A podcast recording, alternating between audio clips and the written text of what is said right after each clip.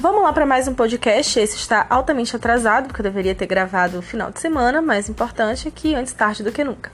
Então, bora lá para o nosso episódio, né, do podcast Texto Notas de Cada Dia.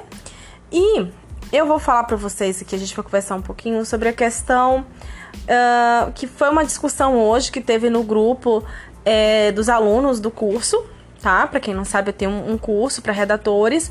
E a gente estava discutindo sobre a questão de, da vaga para redator ser júnior, pleno ou sênior.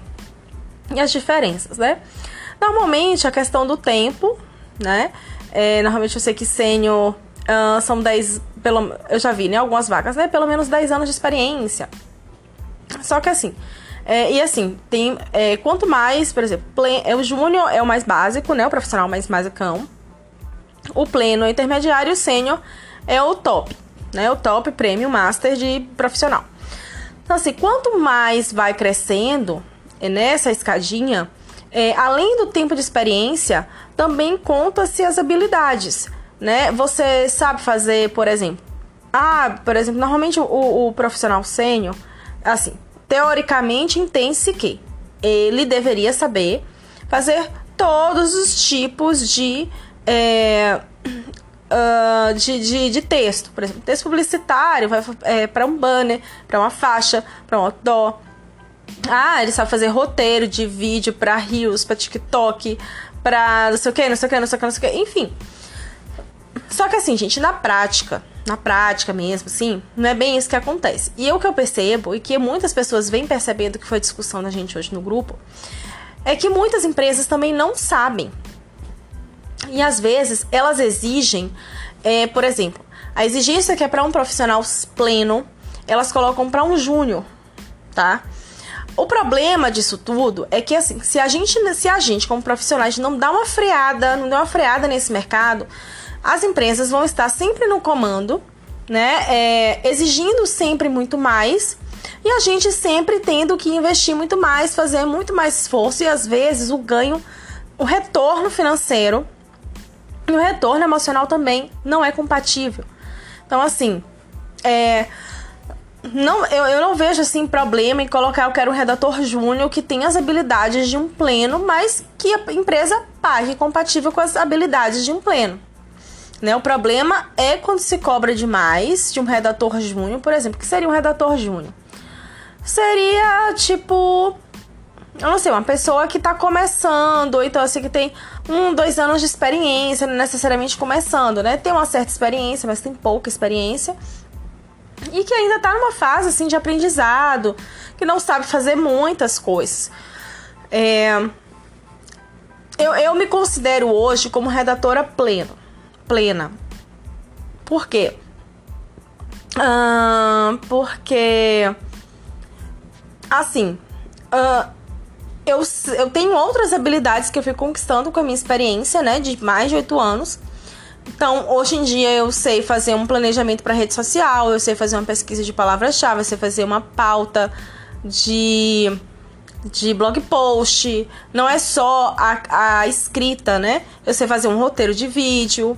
Então, assim, uh, eu fui construindo e conseguindo oito, outras habilidades, né, ao longo desses anos e aí também vem a questão que eu tava comentando hoje, que é assim, ó. Uh, hoje em dia, né, a, a exigência para um profissional é muito maior, né? E a tendência é que aumente essa exigência. Uh, e aí, eu, fui, eu falei de um teste assim que eu fiz, né? É, eu percebi que muitas vezes, uh, quando a gente manda o currículo, tá? Uh, muitas vezes aquela primeira triagem, às vezes ela só leva em consideração algumas informações básicas.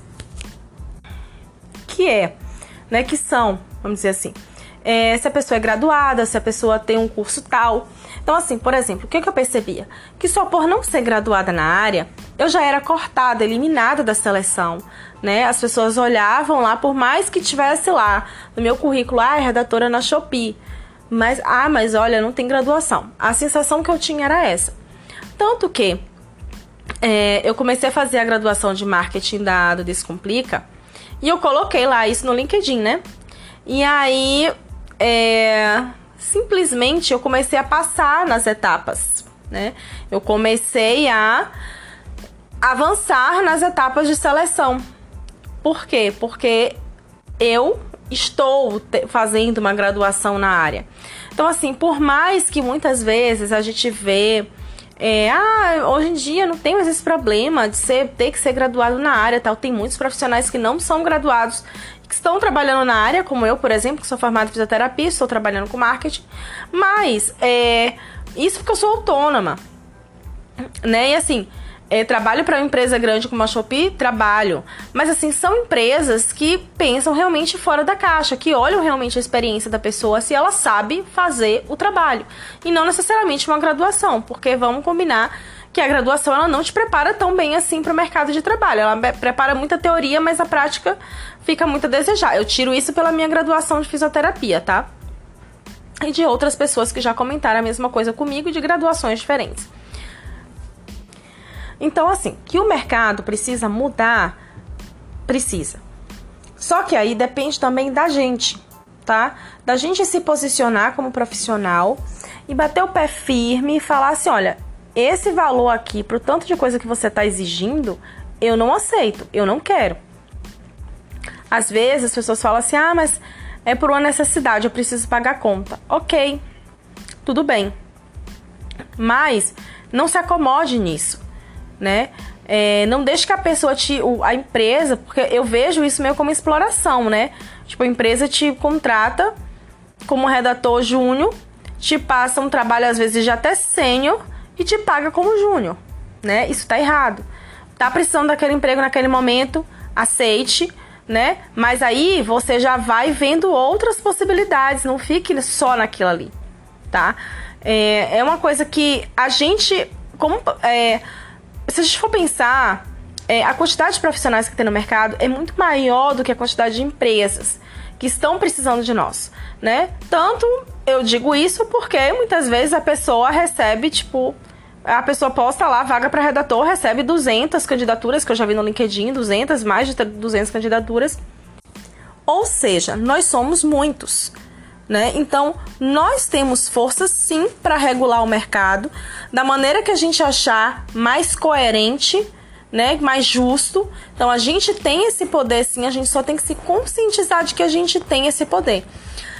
É, não existe uma categoria profissional para o redator, né? Normalmente se encaixa dentro do jornalista, mas ainda não é na pegada do jornalista, não existe uma categoria profissional. Mas a gente tem que unir forças sim e tem que é, regular, aprender a regular o mercado de trabalho. Ó, não é bem assim, é assado. Tem muitas empresas, gente, que às vezes a gente acha que age de má fé, não é, porque realmente a pessoa que criou a vaga às vezes não entende qual o trabalho de um redator. Né? No último podcast eu, eu fui analisar algumas vagas e vocês viram, tipo, de empresas grandes como americanas, é, botando coisas que para o redator fazer que não é o nosso papel.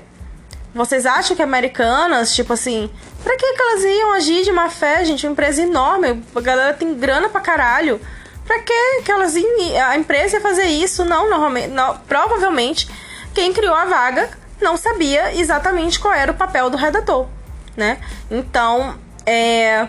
Fica essa reflexão aí pra gente, pra gente pensar toda vez que a gente for se candidatar pra uma vaga.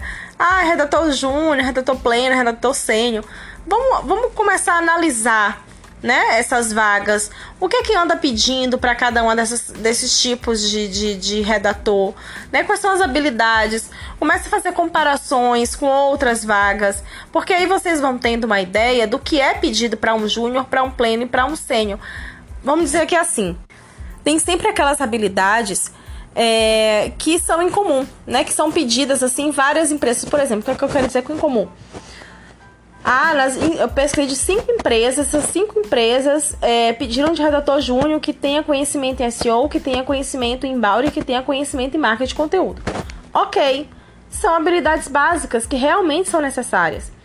E aí você começa até a direcionar o seu, o seu, é, o seu estudo para a sua carreira, direciona, já dá uma, já ajuda você saber o que é que você tem que que estudar, o que é que é assunto que você tem que correr atrás para conseguir uma vaga como aquela de junho. Ah, já tenho mais de 5 anos de experiência, dá para tentar um pleno. Começa a pesquisar a vaga de redator pleno. O que é que está cobrando na maioria das vagas de redator pleno? Quais são as habilidades em comum que são cobradas? E aí você também já vai se direcionando. E aquela, aquele pensamento que eu falei para vocês. Quem regula o mercado somos nós. A gente tem uma, tem uma quantidade muito maior de redator, então a gente tem muito mais força do que as empresas. Basta que a gente realmente mantenha uma posição uma postura profissional de não aceitar determinadas vagas, ok? É isso que eu tinha para falar para vocês nesse podcast. Espero que vocês tenham gostado. E se vocês estiverem assistindo aí pelo YouTube, uh, deixa aí nos comentários, deixa sua opinião sobre o assunto, compartilha, tá? E até o próximo.